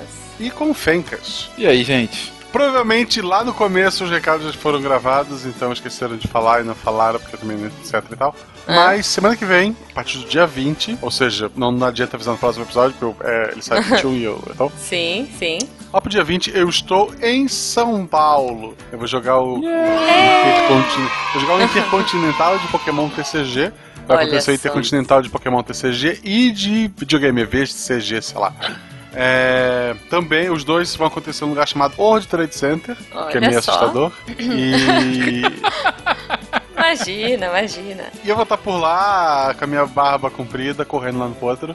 E jogando o torneio em si. A gente vai ver se a gente marca alguma coisa do pessoal de São Paulo se encontrar. Então fica de olho nas redes Eu vou sociais. estar lá enchendo o saco do Guacha. É isso aí, eu também. Eu também.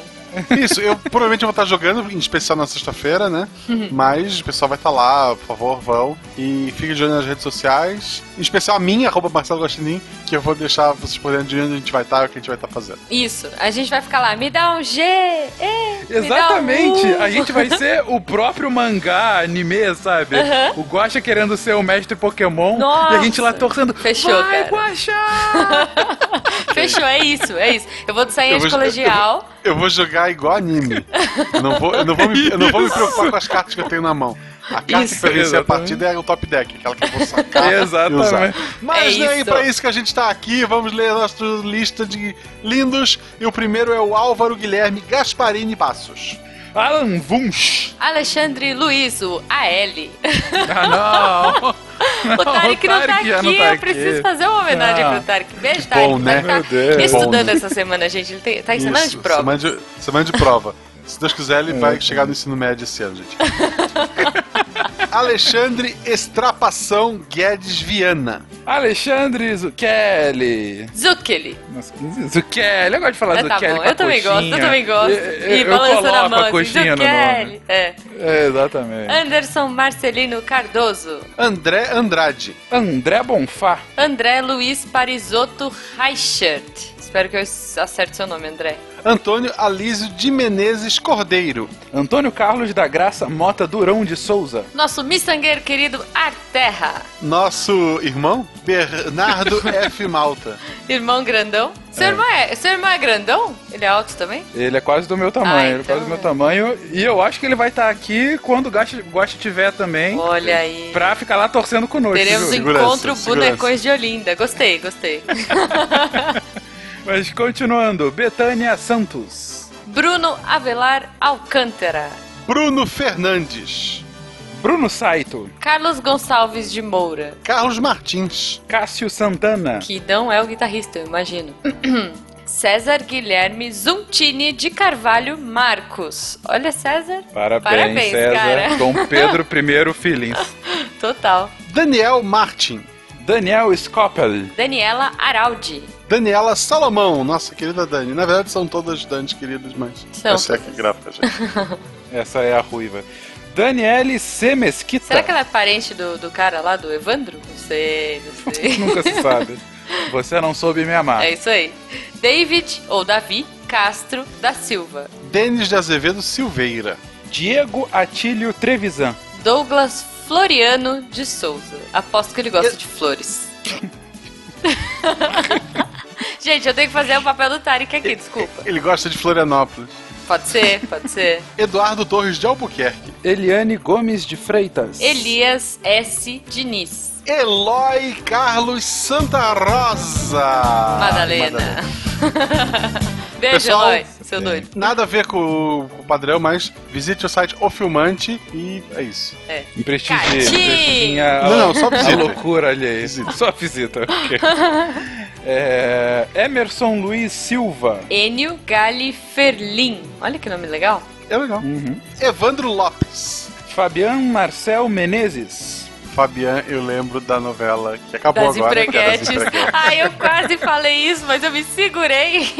Tava Eu passando na Vale a Pena Ver de novo recentemente, Tava. agora começou a Senhora do Destino. A minha eu, mãe eu trabalho tava até as duas, gente, é isso. Desculpa. Quando eu tava em Minas, tava passando. Aí eu vi o Fabian, tipo, de lente de contato. E... Bonita. Muito bom, muito bom. Fábio dos Santos Ferreira. Fábio Sampaio Pérez. Fabrício GV, geração de valor Salles. Será que ele é primo Não é- do Dudu? Tu sabe que não é esse, né? É outro. ah, é? Ah. Como assim? O outro? Tem outro GV? Não. Meu Deus. Ah, tudo bem. Felipe. Ah, esse, esse é bom de coxinha. Esse aqui eu tô, vou até me preparar. Coxinha dupla, coxinha, coxinha dupla. dupla. Eu tô com as duas mãos aqui. Felipe Fiorito Mancini. Maquê. Ou Mancini, né? Sei lá. Fernando Maldo. Obrigado. O homão grandão. Aê! Felipe Rios. que não é Lagos. Desculpa. Meu Deus, cara! Comeu palhacitos hoje. Flávia Nogueira Ward. Beijo, Popó, a nossa querida detentora de Popó. Isso. Franklin Marques de Oliveira. Gabriel Tulli. Jorge Alexandre Alves Alfradique. Querido, ele e os filhos, um beijo pra vocês. Isso, é a família Fradique. Família Alfradique. Giovanni Fedaldo. É, outro, outro da família da coxinha. Olha lá, mais um. Gianfrancesco Signori. Agora, já que estamos em período de Páscoa, Gilmar Colombo, que não é Pascal, mas me lembrou disso, desculpa. Tem a Colomba de Páscoa, né? Tem a Colomba Então, de eu lembrei. Colombo É do ovo em pé. É, então, isso aí. Julian Nóbrega, nosso menino canguru, nosso crocodilo Dante.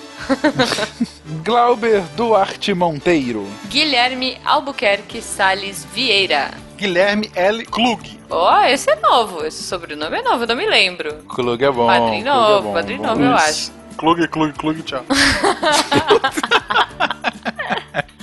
Ai, Pronto, então que- o cara vai cancelar o negócio. É, Dia é. pra padrinho. Desculpa. Gustavo M. de Aguiar. Hélio Henrique Salatino. Yuri Matias T. Mieiras. Nosso querido comunista. Matias é o sobrenome da família da minha mãe. Olha só, ele é seu primo. só. Ele é seu primo. Não somos Sim. parentes. Não somos parentes.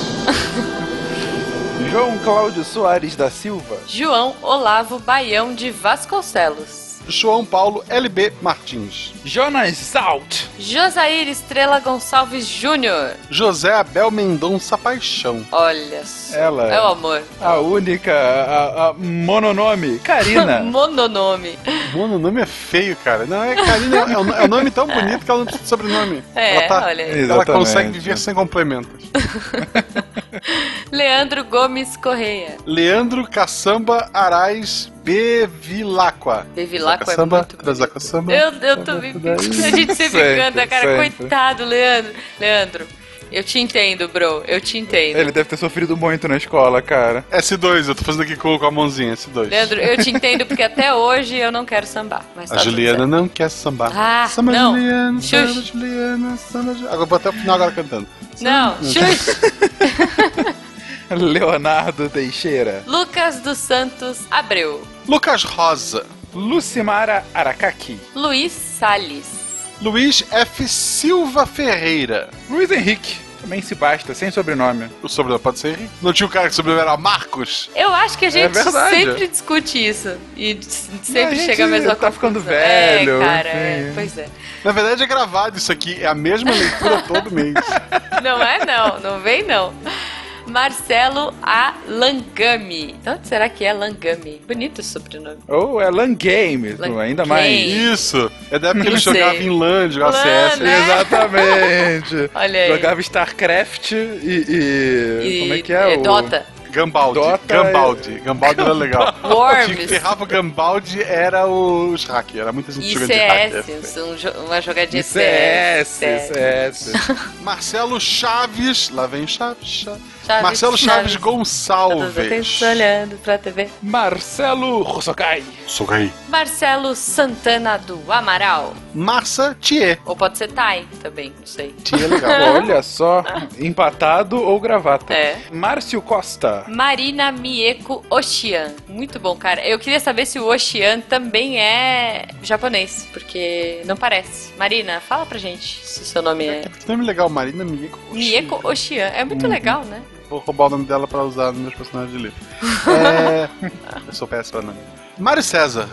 Marlene Zen. Beijo, dentista linda. Isso, ela é dentista, mas ela é legal, gente. Masaki Mori. Masaki Mori, Mori, Mori. Tinha uma música que era assim, eu acho. Tananana, Do Dance Dance Revolution. eu acho que era. Não vai passar. Matheus B. Gondolfo. Ai, Não vai cara. passar. Maurício Linhares. Maurien Aragaki. Beijo, Maurien. Tô, tô ansiosa pra conhecê-la na Pint of Science. Ela disse que vai e vai. Aliás, estejam lá, todos vocês. Sim. O Trade Center, gente, vamos lá, vai ser bonito. o do Brasil, tá, gente? O pessoal, Isso, isso. o pessoal que tá aí Não na América passaporte, me encontrar, tá? não vai rolar. Michel E. Sato. Nayene Ferraz. Natália Nakamura Gouveia, vulgo Nanaka. Beijo, Nanaka. Nanaka. Ela deve estar lá no, pelo menos nos primeiros dias, depois ela vai viajar e nos abandonar. Sim, Sim. mas a Nanaka vai estar lá. E no Pint of Science também. Catim! Isso, não pode Que, é, o- que já é um motivo pra ir, né, gente? É, eu, eu, eu acho. Eu acho. Otávio Henrique. Paulo Henrique Jürgensen. Bonito, bonito. Paulo Rig, vulgo Beto Patux. Isso. Peppa Tux. Procure no Twitter e adicione ele, gente. Beto Patux. Ele- Ele nem posta direito, você Pedro Ivo de Araújo do Nascimento. Um abraço ao Pedro. Também um abraço a Pedro Osternac Correia. E ao Pierre Ferraz e Silva. Ao Rafael H. Campos. Rafael Marques. Rafael Micelli, ou Michele, não sei. Agora um amigo pra quem quiser fazer de chocolate nessa Páscoa, que também é muito bom. Rafaelo. Rafaelo eu gosto. Eu Rafael gosto. de Souza Lima. Não é chocolate. É, não é, né? Tem coco e tal. Mas não, é, é que- tudo menos chocolate, mas é bom. Mas é bom, é bom. Ricardo C. Campinas. Será que é Campinas, Campinas? A ele. Eu pensei a mesma coisa. Rinaldo igual Júnior. Ninguém vai fazer piadinha com o Rinaldo É a igual? cara do pai. Boa. Mês que vem o gráfico de, de patronato lá embaixo. Vai cair, a né, gente vai ter cara? que fazer uma vaquinha, cada um um pouquinho pra gente poder Desculpa, pagar o gente. servidor. A gente tem feito essas piadas. É, né? se vocês não É. gostam, avisa, tá? Que a gente para. Até agora, a gente faz isso já há uns 4, 5 meses, a gente não recebeu uma reclamação. É. Ninguém ouve Ou isso seja, aqui. a gente vai continuar fazendo. Ninguém ouve, ninguém ouve. Também tem essa O possibilidade. pessoal já desligou. O pessoal É já desligou. Pessoal, qualquer dúvida, reclamação, nosso saque é lá no Twitter, arroba Fernandestari. Pode xingar, xingar. O ADM dele é aberta. Manda uma coisa bem absurda assim pra se vingar. Roberto César Reis da Silva. Ave César. Rodrigo do Couto Fonseca. Rodrigo Marcondes. Rogério AA, um dia de cada vez. É. Rosiane Shimokai. Shimomokai. Rosineide Alves. Beijo, Rose. Fofa. Ok, eu, eu, tu manda pra um, parece que os outros não são. Os outros também são fofos ali. A Shimomokai Não, eles beijo. são, mas é porque da última vez que eu não mandei beijo pra ela, ela ficou triste, então agora meu objetivo é mandar pra ela sempre. É agradá-la. É. Quem? Sei lá. Rudieri Turcello Colbeck. Rudi Maruyama. Samuel Fatini. Facchini, não sei. Sérgio R. Garcia. Silvio Antônio Siqueira da Cruz. Simval Freires. Sócrates Frederic. Jogava Ó. muito. É um, do- um dos nomes preferidos que eu tenho aqui. Muito bom, cara. Tiago Cabral. Tiago Oliveira Martins Costa Luz. Também é miçangueiro. Tiago Felisbino Alves. A Happy Guy. Tiago Rafael Vieira. Tiago Souza Fraga. Será que ele é primo da Denise? Victor Fap dos Santos. Tá na Austrália agora. Beijo, Vitor. Isso. Bom dia pra ti. Na Austrália. Na Ele Austrália. odeia. Ele vai ficar muito feliz. Ele tá na Nova Zelândia, mas a gente adora pegar no pé dele. Sim. Vinícius BM Santos. Vitor Israel. Walter Wachek Neto. Verta Kulin. Ó, falou direitinho agora, hein? Você me corrige sempre. Beco da Bike, gente. Beco. Quarta-feira. É, na quarta-feira que não tem miçangas, no Portal Deviante tem Beco da Bike, assine lá o vídeo. Sim! Excelente qualidade. E agora é domingo também. Olha só. Werther com monólogos a- da- desde a bicicleta. É, no Giro do Beco. Mentira do bacon. William Adriano. William Spengler, meu vizinho. Olha aí. Não literalmente, mas quase. Lindo, Quase. gente, que lindo. Muito obrigada a vocês que ajudam a gente a fazer desse cast um cast cada vez maior, com cada vez mais coisa e, cara, na minha humilde opinião, cada vez melhor. Porque a gente se empenha e põe muito amor nesse projeto. Muito obrigada a vocês todos. Eu notei que tem bastante sobrenome japonês, o que vai ao encontro daquela teoria que diz enquanto você está na internet e tem um japonês estudando. É isso É aí. verdade. E se você, caro ouvinte, ainda não está nessa lista, mas tem um nome interessante e quer que o mundo saiba, que a entre lá zoe. no patronato. Não, é, mas é, mas é zoeira de amor. Vo- Você, você, olha só, pra você, que está agora no ônibus ouvindo Sr. Carlos. Eu sei que você está ouvindo isso no ônibus. Sim. Para de Abriu babar olho agora. e pensa no, no- no futuro do seu podcast favorito. Exatamente. É isso. Então, gente, um beijo pra todos vocês. Continuem apoiando quem apoia, quem não apoia, pensem nessa possibilidade e até semana que vem, não é isso, gente? Até É isso. semana que vem. O pessoal desligou antes, gente, relaxa. É verdade. É, ninguém tá ouvindo a gente. Vamos contar uma piada desligou- agora. Eu tenho, eu, tenho, eu tenho uma. O cara foi na igreja batizar o filho. E daí o padre perguntou: Ah, que nome você quer dar pro seu filho? Aí ele falou: Ah, eu quero que seja Mingau. Aí o padre, é, que nome absurdo. Como é que tu vai dar um nome desse pra uma criança? Aí o pai ficou indignado e falou: Teu chefe se chama Papa, como é que eu não posso batizar de Mingau? Ai, meu Deus. Que horror. Ai, vamos embora. Chega, chega. Tchau, gente.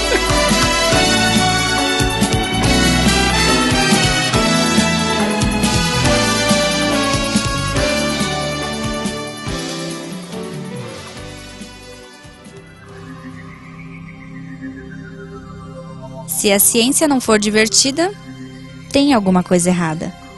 Tem que ser divertida. A coisa mais divertida que tem é a ciência.